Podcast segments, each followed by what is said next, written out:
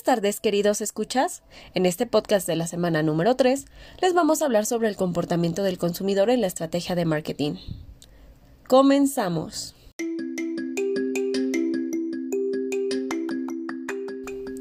¿Cómo estás, Fernanda? ¿Qué nos vas a platicar acerca del tema? Muy bien, Liliana, muchísimas gracias. Espero que tú también te encuentres muy bien y también nuestros escuchas desde donde sea que nos estén escuchando, esperemos que estén muy, muy bien. Pero bueno, hoy vamos a hablar del comportamiento del consumidor. Eh, primero que nada debemos de comprender muy bien que nuestro comportamiento como consumidores tiene varias etapas, las cuales podemos recibir en la precompra, la compra y la postcompra.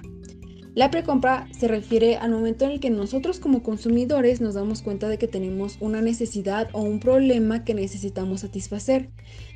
Ya que somos conscientes de ese problema, se empieza un proceso de Ahí pues podemos percibir la oferta comercial o se pueden realizar visitas a tiendas y se evalúa y seleccionan las alternativas que se tienen. La compra es una de las fases del proceso más determinantes porque es cuando nosotros como consumidores vamos a decidir si llevamos a cabo la inversión o no. Ahora, si tú que por azares del destino nos estás escuchando y eres un emprendedor, te recomiendo que si tú eres em, la marca o la empresa elegida por un consumidor, sí o sí tienes que facilitarle el proceso de compra. O sea, lo puedes hacer a lo mejor, no sé, implementando un sistema de pago sencillo y, que tenga pocos pasos, ¿no? O eh, cualquier tipo de acción que se te ocurra. Pero debes de prevenir las posibles objeciones de tu comprador al momento de realizar la compra. Bueno, por último, tenemos la postcompra, que tiene lugar cuando nosotros como consumidores utilizamos los productos, lo que nos lleva a su vez a la aparición de sensaciones de satisfacción o de insatisfacción. Pongamos un ejemplo. Em, el año pasado, antes de la pandemia, hubo un periodo de tiempo en el que me fue a vivir a Mérida, Yucatán. Los que han ido a ese estado saben cómo es el clima, pero los que no han ido bueno, digamos que el clima generalmente ronda arriba de los 30 grados, ¿no? Y la humedad en el ambiente siempre está sobre 60%. Yo en lo personal siempre he sido una persona friolenta, por lo que acá en, en la Ciudad de México, con un clima pues en teoría fresco, tengo más suéteres que blusas. Aquí es cuando inició el proceso de compra con la primera etapa, que es la precompra, porque fue cuando me di cuenta de que antes de llegar a Mérida tenía que comprarme ropa muchísimo más liviana y fresca, ¿no? Que un suéter. Entonces, pues agarré mis cosas y me fui al centro comercial. Y ahí, pues obviamente no entré a la primera tienda, agarré lo primero que vi y lo pagué, no. Me fui a dar primero la vuelta por todo el centro comercial, entré a varias tiendas que llamaron mi atención y de esas tiendas seleccioné las prendas que más me habían gustado, ¿no? Y las guardé en mi mente. Una vez que yo terminé de de revisar toda la plaza, em, recordé las, las tiendas que tenían las prendas que me habían gustado y de esas seleccioné las que fueron mis favoritas. La segunda etapa comenzó aquí, porque yo ya me dirigía, ¿no? A adquirir la ropa. Entonces, bueno, el problema fue cuando llegué a la primera tienda que me había gustado, porque cuando yo llegué, tomé la ropa para pagarla, pero me encuentro con que solo había una caja abierta. Yo creo que a todos nos ha pasado y es bien frustrante, ¿no? Porque a veces ya no hay tiempo. Pero bueno, solo había una caja abierta. Y aparte de todo, había demasiada gente esperando para ser atendida. Entonces, la verdad, yo solo esperé 10 minutos formada, pero pasando los 10 minutos yo dejé la ropa en su lugar y mejor me fui a otra tienda que también tenía ropa que me había gustado. Aquí es este donde entra la parte de de meter procesos que faciliten la compra. Si hubieran estado cajas más abiertas y fuera su, su, a lo mejor su proceso de pago o de atender al cliente más fácil y rápido, pues yo les hubiera comprado. Sin embargo, se tardaron demasiado, entonces yo mejor me fui a otra tienda y en esa tienda nada más entré, pagué y salí. Fue súper rápido. Pero bueno, la tercera etapa fue cuando yo llegué a Mérida. Ya por fin pude estrenar lo que había comprado pero honestamente la ropa estaba súper, súper cómoda y era muy fresca. Entonces eso me hizo pensar que eh, pues el dinero que había invertido me valió la pena, o sea, no fue un gasto. y me dejó una sensación de, satisfacción, me, me sentía muy bien. Algo así es el proceso de compra que llevamos a cabo los consumidores. Pero ojo, no siempre las personas que van a comprar los productos son los usuarios finales. Para identificar y satisfacer las necesidades y deseos de los clientes, es muy importante reconocer el valor de cada papel según a qué le atribuye valor cada rol. Por ejemplo, eh, en la venta de un videojuego como regalo de Navidad de un padre a su hijo, el comprador y pagador pues es el padre, mientras que el usuario pues va a ser el hijo, ¿no?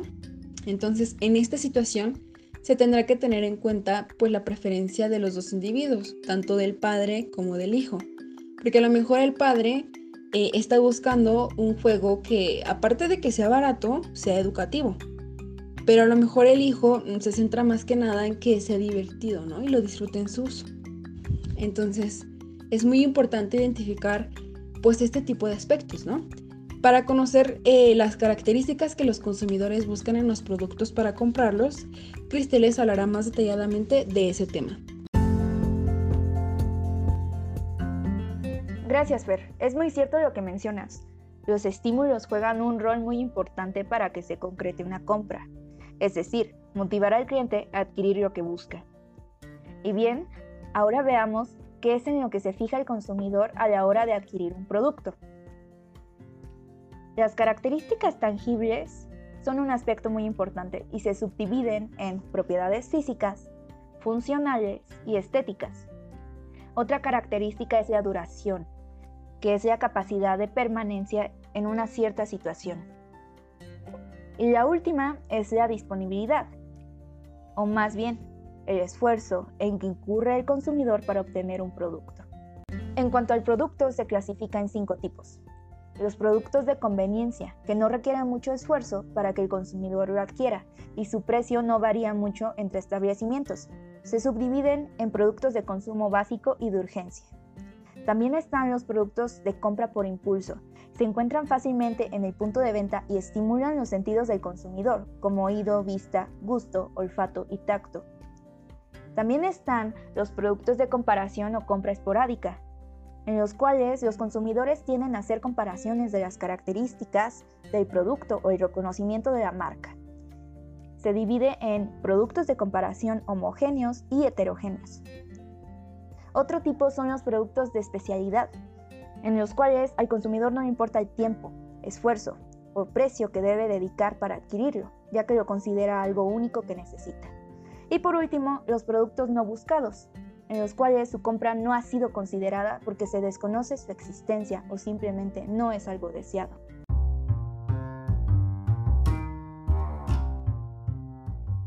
Muy interesante, Cristel, conocer los distintos productos que compran los consumidores, ya sea bajo las características que sean tangibles, duraderos y en base a su disponibilidad.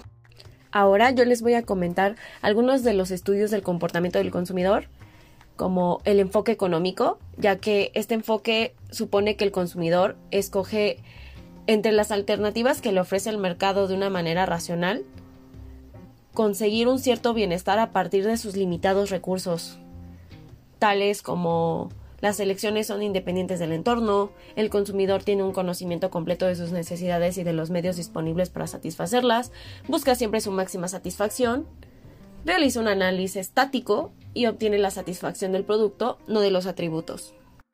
También está el enfoque psicológico y sociológico. El psicológico va más como que el consumidor tiene en cuenta las causas que provocan el comportamiento del individuo y estudia sus motivaciones, mientras que el sociológico otorga importancia al grupo, a los grupos de referencia, la familia, la cultura, entre otras cosas. Con esto, eh, básicamente el marketing estudia cómo el consumidor procesa la información, cuáles son sus procesos de decisión y las influencias sociales sobre su comportamiento. Los dejo con mi compañera Wendy que les va a comentar características del comportamiento del consumidor. Vamos contigo, Wendy.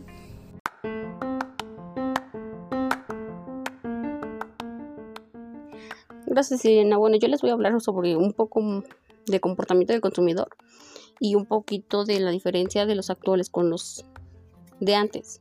Y es porque los consumidores cambian su modo de consumir Los actuales son muy distintos a los del capitalismo temprano. La revolución tecnológica fue lo que nos cambió a todos nosotros, tanto cambió al mercado y las dinámicas en las que nos desenvolvemos.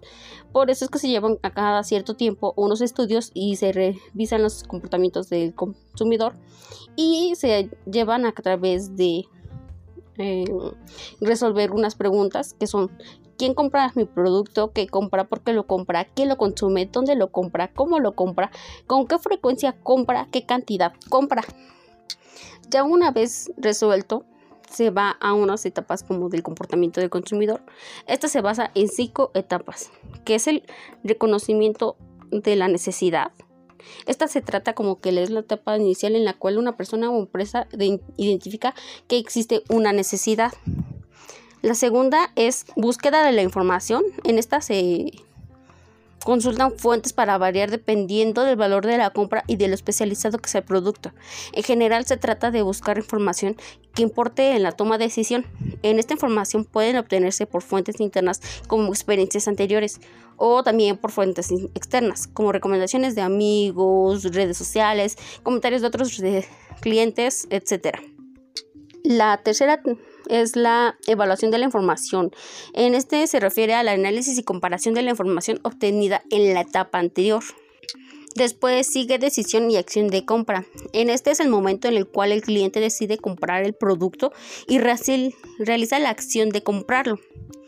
La siguiente etapa es consumo y evaluación post compra. Luego de que él compra el producto, se presenta su uso o consumo.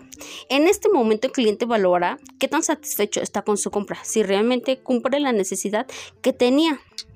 También tengo que comentarles que es importante considerar que el proceso de compra no siempre se lleva a cabo de forma detallada a través de cada etapa. Dependiendo de la complejidad que se lleve a través en el momento de la compra, puede realizarse de una forma más ágil. Bueno, ahora les dejaré con mi compañero Jorge que les hablará sobre los roles de consumidor que intervienen en el proceso de compra. Vamos contigo, Jorge.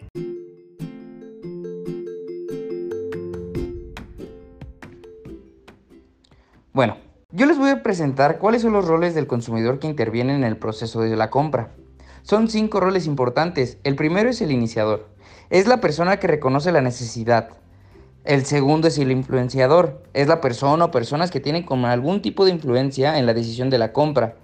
El tercero, el decisor, que es la persona que tiene la autoridad para tomar la decisión en el caso de los menores de edad. Y el otro puede ser el comprador, que este es el quien realiza la compra para adquirir el producto o servicio. Y por último, el usuario o consumidor. Es la persona que consume o usa el producto o un servicio comprado.